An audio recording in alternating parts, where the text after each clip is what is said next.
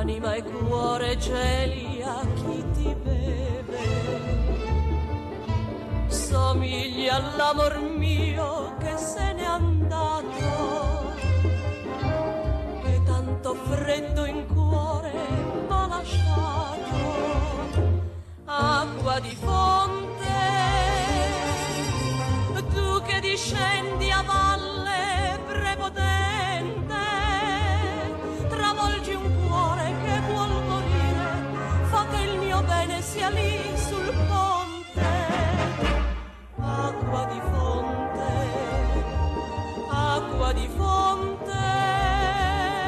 Las 2 de la madrugada y 36 minutos, dice DS en Noches de Radio en Twitter. Dice, ya sabes, Carlas Lamelo, que es imposible satisfacer a todos. Lo dice por el comentario del, del correo electrónico que he leído antes del oyente que hablaba de que deberíamos hablar en un género un poco más indeterminado. Pero estoy de acuerdo, dicen que Onda Cero debería daros un programa fijo. Bueno, ya lo tenemos fijo cada verano en Noches de Radio que estamos eh, durante cinco semanitas del verano, normalmente la última de julio y las cuatro del mes de agosto para hacer cosas nuevas también, como una de las novedades de esta sexta temporada de Noches de Radio, que lo que hemos hecho es nada más y nada menos que colarnos en algunos de los rodajes de las películas más míticas de la historia.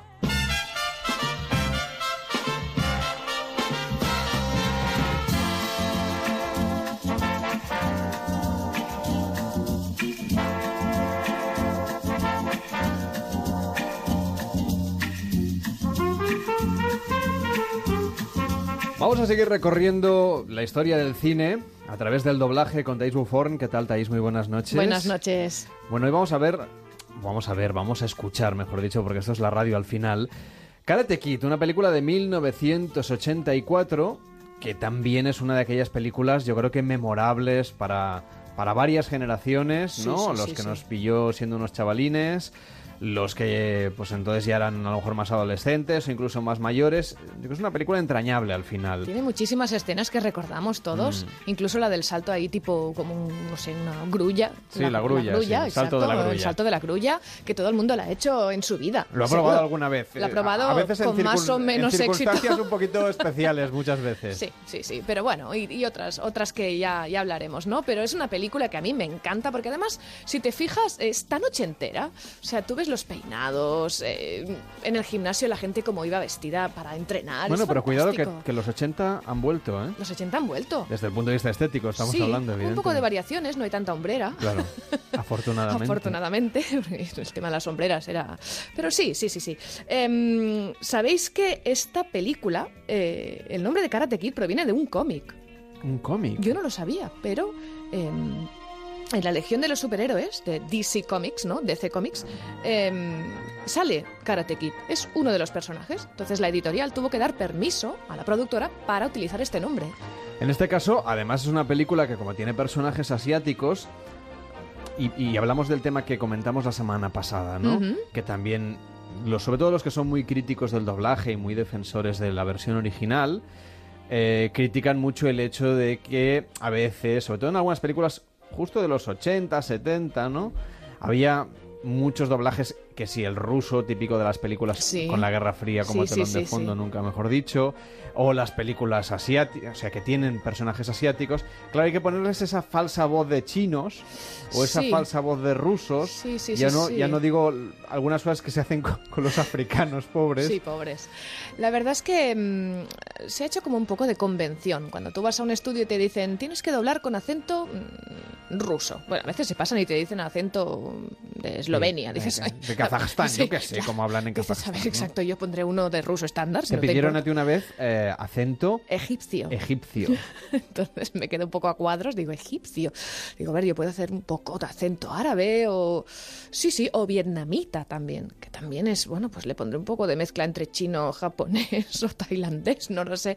Pero sí, tú llegas allí que tampoco sabes lo que vas a doblar y te dicen, tienes que hacerlo con acento tal. O acento francés. Que también es bastante ridículo, pobres franceses. Ah, Un poquito sí. Sí. Pero luego los americanos no siempre lo hacen, por ejemplo. No, lo que pasa es que los americanos, eh, bueno, ¿sabes qué pasa? En el original me refiero. Sí, en el original sí que hay muchos actores que son de fuera y se ven, se notan y no se lo esconden porque a veces interpretan a chicanos, por ejemplo. ¿Cómo lo hacemos aquí? Si es un chico, ¿cómo lo hacemos? ¿Le ponemos acento mexicano, colombiano? El español neutro, que se llama, que era el de las pelis de Disney antiguas, eso era español neutro. Se acercaba mucho al colombiano, pero no lo era. Ya. Así que, ¿qué haces? Eh, como esto es- estás doblando en español.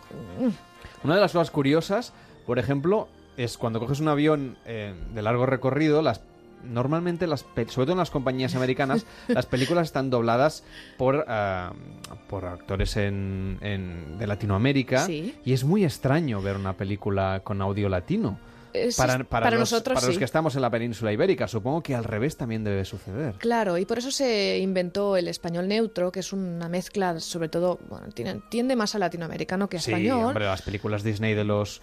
del- sí, era como así, ¿no? la- Hablaban como de- así. de antes del... Yo creo que La Sirenita fue de las últimas que Sí, doblaron las así, y la redoblaron. que la han redoblado Sí, que a mí recientemente. se me hizo raro porque yo la había visto con Claro. el español neutro y de, y de repente la veo en español. y me Pero muy neutro no era.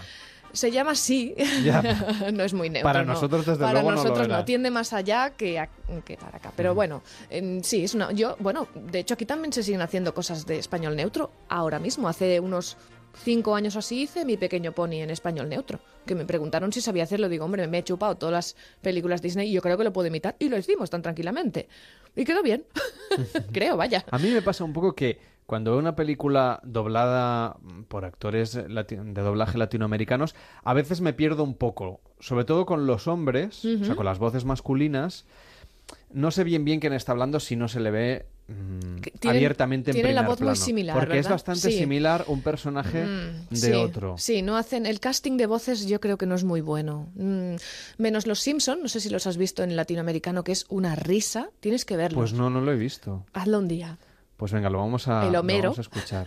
Es verdad, sí, creo que alguien me lo ha contado. Es muy bueno. Y están muy bien doblados esos. Yo creo que son están están bien, pero sí que es cierto que los castings ah, Bueno, hoy vamos a hablar de esta película Karate Kid, que tiene determinadas, eh, en fin, curiosidades que convendría explicar, además de que fue la película, por ejemplo, más alquilada en vídeo en 1985. Sí, Yo no sé si tú eras de beta o de VHS. Yo era aquella época. VHS, creo. Yo sí. también V- Sí, ¿no? VHS. Sí, sí. Eh, sí, sí, fue la más alquilada, claro. Mm, No se podía bajar eh, No, no download. había- ¿eh? no había otra- otras- otras posibilidades. Tenías que ir al videoclub, que, que yo los echo de menos. los Yo, yo videoclubs. también, ¿eh? Eh, Era Me- como. me- era, era un ritual Voy al fantástico. videoclub, ¿no? Mm. Y ay, que, que lo llevo tarde.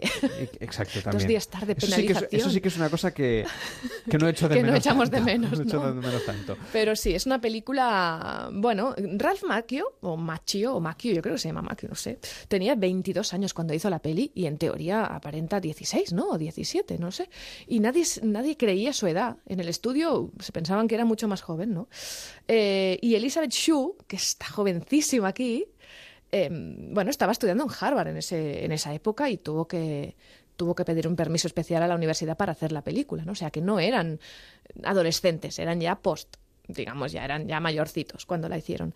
¿Tú te acuerdas de la escena de- del señor Miyagi que está borracho y ahí hace una confesión muy bonita? Realmente confiesa su pasado, ¿no? que le mataron no sé qué, a la mujer creo, y bueno, es una escena que es de las más, digamos, dramáticas, ¿no? De la película.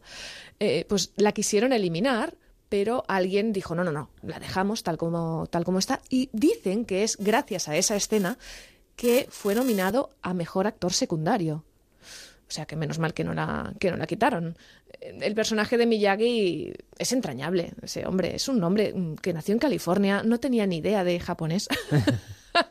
bueno, su familia era japonesa, pero habían emigrado a Estados Unidos. Así que hacía ver que era japonés. Que también es una forma de interpretar, lo que decíamos antes, ¿no? Claro, es una forma de interpretar y además, bueno, yo creo que estaba un poco encasillado este hombre. ¿no? Bueno, claro, es que si tienes un físico asiático, unos rasgos asiático asiáticos, y- pues lo normal es que tengo que hacer de asiático. Sí, ¿no? sí, pobrecillo. es lo que le pasa a muchos actores españoles, que los ponen como si fueran mexicanos o Ah, colombianos. ¿no? Banderas, por ejemplo, Mm. ahora está haciendo cosas más normales, pero al principio hacía de, pues sí, de mexicano, de...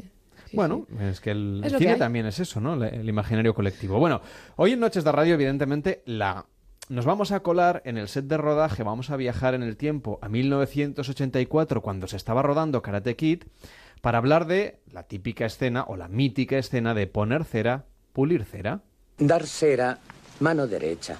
Pulir cera, mano izquierda. Dar cera, pulir cera. Inspirar por nariz, expirar por boca.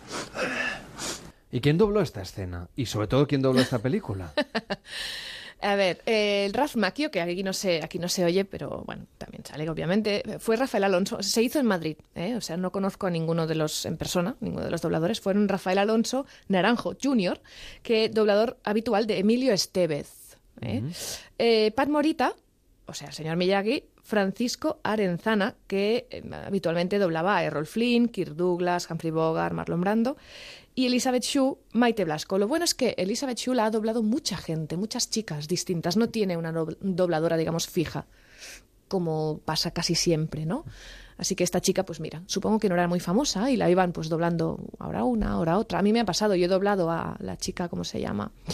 La que hizo... ah, ¿Tú has visto El cazador y la reina del hielo? Esta última no. película. Ah, no, no, no la he visto. Ya sé, ya sé cuál me dices, ¿no? Pero Pues, bueno, eh, me ha pasado que he doblado una chica que, que ya se había doblado en otro, otra dobladora y me tocó a mí. Quiero decir que a veces y entonces no. vas a ver, por ejemplo, cómo lo hizo la... Tu, No. tu predecesora, No, digamos. no, no, porque entonces te, supongo te que, condicionas, te, te que te condicionas, ¿no? Sí. Sí, sí, te condicionas un poquito y, y no. Mm, Si te han cogido a ti por muchas veces por casting de voz, tú haces con tu voz y intentas imitarla lo mejor ¿Era posible. Jessica Chastain? Jessica Chastain, que es, además no sé si hizo Marte o la película, no, una de esas del espacio también últimamente. Hizo Mamá, ¿te acuerdas la película Mamá? Mm. Pues también salí allí. Así que hemos sido varias. Sí, ha salido en Marte, en La Cumbre Escarlata, en Interestelar, Interestelar también. El año sí, más sí. violento, en fin. Sí, bueno, son pasan, ¿no? Que, en fin, el mundo del doblaje a veces depende también del estudio donde caiga la película. Exactamente, No es lo mismo sí. Hmm. que la doblen en Madrid, que en Barcelona, que en A Coruña, que también doblan. Aunque hacemos viajes en AVE, ¿eh? Los, ¿Sí? los, sí. También vais a, a prestar. Y no se mandan las voces, ¿no sería más fácil man- que, por ejemplo, aunque el montaje final lo haga un estudio de Madrid, pues el actor de doblaje de Barcelona vaya a un estudio de Barcelona? Depende de dónde esté el director. Claro. Si el director Es está en Madrid, tienes que ir porque pienso, es el. pienso mucho en la radio, que esto nosotros lo tenemos más fácil. No, si el director está en Madrid, tienes que ir allí. Bueno, pues vamos a escuchar cómo sería la toma falsa o digamos el, el backstage de esta escena mítica de Karate Kid. Karate Kid, toma uno. Acción. Dar cera mano derecha, pulir cera mano izquierda. Eh, corten. Pat, está muy bien, en serio. Pero hay que hacerlo con acento japonés, ¿recuerdas? Oh, perdona, John, no me acordaba. Estoy harto de que me encasillen. Karate Kid, toma dos. Dar cera mano derecha, pulir cera mano izquierda. Dar cera, pulir cera. Corten. Pat, eso no suena a japonés, suena a ruso. ¿Cómo le digo a este hombre que nací en California y que en la vida he pisado Japón? Eh, perdona, John, eh, vuelvo a intentarlo. Karate Kid, toma tres. Dar cera mano derecha, pulir cera mano izquierda. Dar cera, pulir cera, inspirar por boca, expirar por nariz. Corten. Es al revés, Pat. ¿Al revés? Sí, al revés. Si tú lo dices.